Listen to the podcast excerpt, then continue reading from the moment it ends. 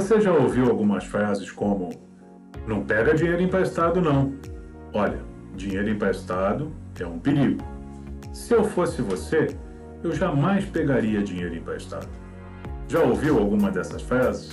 Não estou te dizendo exatamente que elas não tenham razão, mas tem muitos mitos e lendas, muitas coisas ligadas a empréstimos, a financiamentos, que é importante a gente falar sobre.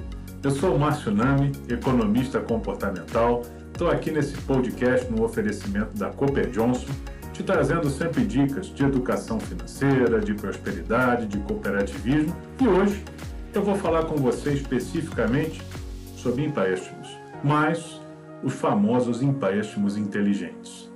Toda essa lenda, todo, toda essa esse estigma, todo esse medo com relação a empréstimos, ele teve uma razão de ser, fez sentido. Se você que está me ouvindo, se você que está me vendo tem mais de 30, 35 anos, você deve ter uma leve lembrança, você deve ter talvez uma lembrança um pouco mais forte, de um período que o Brasil viveu chamado período inflacionário. A inflação ainda existe, ela não está controlada, mas nessa época, especificamente aí há uns 20, 30 anos atrás, ela foi muito, mas muito maior taxas que avançavam 2, 3, 5% ao dia. Exatamente isso que eu falei. Chegou ao ponto desses percentuais avançarem ao dia. Nessa época, todas as pessoas que tinham empréstimos, que tinham financiamentos, elas sofreram um, da noite para o dia, de uma forma muito rápida, é, a percepção da impossibilidade até de honrar os seus compromissos.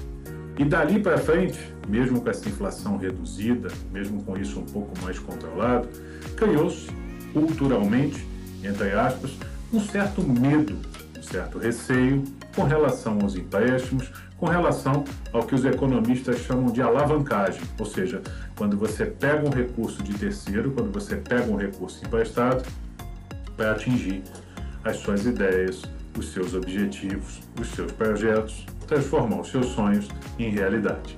Só que o verdadeiro perigo dos empréstimos ou a verdadeira oportunidade dos empréstimos, ela vem numa palavra, planejamento. Quando você tem a falta dele, os empréstimos passam a ser um risco.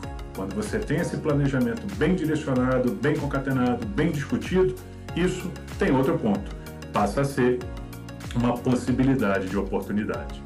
E como é que eu conheço isso, Márcio? Como é que eu sei quais são essas diferenças?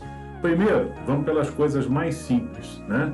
Toda vez que eu imagino pegar um recurso, toda vez que eu imagino pegar um dinheiro emprestado, para que especificamente eu quero isso? E o mais importante, o que que isso vai trazer, o que que esse recurso novo vai trazer de resultado para mim, para minha família, para o meu empreendimento, para o meu objetivo e para o meu futuro. Quanto melhor for a qualidade dessas perguntas, quanto melhor for essa alternativa, maior a possibilidade daquele dinheiro te auxiliar no teu projeto. Tem uma continha muito simples que é feita, mas pouca gente tem esse hábito, é de entender qual é o retorno que eu vou ter, qual é a taxa de retorno que eu vou ter com relação àquele empréstimo, com relação àquela, àquele caminho que eu estou buscando. Muitas das vezes a gente não pesquisa nem a taxa de juros, nem quanto vai pagar, ou pesquisa somente a parcela. Tá? Então te convido, da próxima vez que você for buscar fazer um empréstimo, buscar fazer um empreendimento, um investimento, fale sobre, por exemplo, eu quero construir, vou fazer um investimento, eu vou fazer mais um cômodo na minha casa para dar mais conforto para minha família, mas eu não tenho aquele recurso. Então, eu vou precisar captar, eu vou precisar fazer um empréstimo. Quais são as alternativas que eu tenho, qual a taxa de juros que eu estou pagando, aquela parcela, ela vai fazer diferença ou não no meu orçamento, vai compensar eu assumir aquela parcela para dar mais esse conforto para minha família, ou é importante que eu planeje melhor, que eu espere um pouco, que eu busque e pesquise a melhor alternativa. Aí você vai fazer um investimento através de um empréstimo que vai ter todo sentido, que vai ter toda a solidez, mas você usa a sua parte racional e não a sua parte emocional. A diferença é mais ou menos assim. Emocionalmente falando, é claro que eu quero trazer mais conforto para minha família. Agora, racionalmente, será que aquele é o melhor momento? Será que aquelas são as melhores taxas? Será que aquela é a melhor possibilidade que eu tenho com relação àquele momento? E especificamente com relação a isso, o time da Cooper Johnson está plenamente habilitado a te auxiliar. Eles têm lá o conhecimento necessário, as melhores alternativas, as melhores possibilidades de dizer para você o que vale e o que não vale a pena, te dá um norte, te dá uma orientação com relação a esse alicerce, com relação a esse caminho que você está preparando para o seu futuro, através desses empréstimos mais inteligentes, desses empréstimos feitos de uma forma que vão trazer para você sim prosperidade, através de um retorno consistente, através de um retorno que realmente faça sentido e te traga aí muito conforto e muitas possibilidades positivas.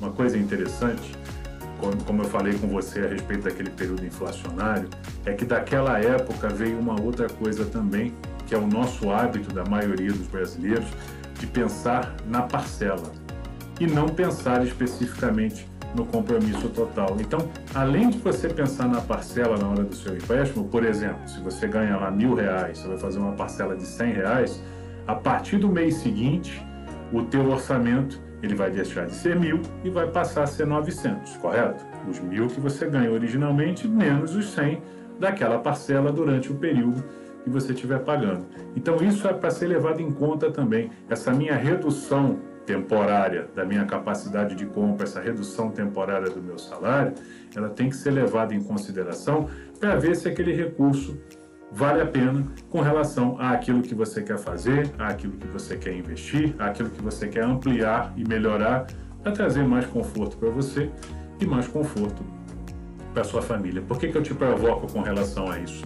Que é importante que você observe que o dinheiro captado, o dinheiro emprestado, ele, ele tem que ser observado, ele deve ser observado sob vários ângulos, inclusive sob o ângulo da redução do teu poder de compra, ainda que de maneira temporária. Se você tiver todas essas variáveis na cabeça, se você pensar nisso de uma forma muito clara, aí sim, parabéns, você vai fazer o famoso empréstimo inteligente. É aquele empréstimo que vai te trazer resultados, mas ao mesmo tempo você analisou todas as possibilidades que tem em volta e tomou uma decisão que foi racional e não uma decisão emocional. Simples assim.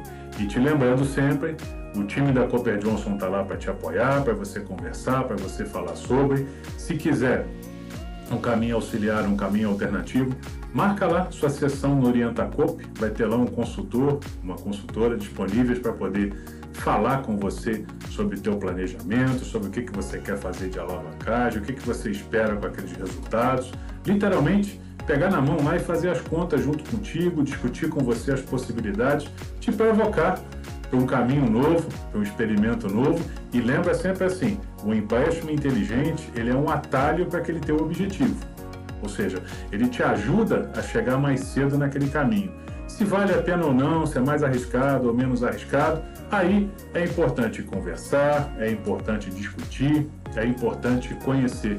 Divida os teus anseios e os teus sonhos com as pessoas próximas, com os profissionais da cooperativa, com as pessoas que você confia, porque quando a gente fala sobre alguma coisa e quando eu pego o dinheiro emprestado, o que, que eu estou querendo fazer? Eu estou querendo antecipar alguma coisa com relação ao meu futuro, correto? Eu quero ter um atalho para aquele resultado. Então, para isso, eu tenho que controlar uma coisa chamada ansiedade. Eu seguro a minha ansiedade, que eu sei que não é fácil. Você pode pensar assim, falar: ah, o Márcio falando é fácil, mas fazer é difícil. Concordo.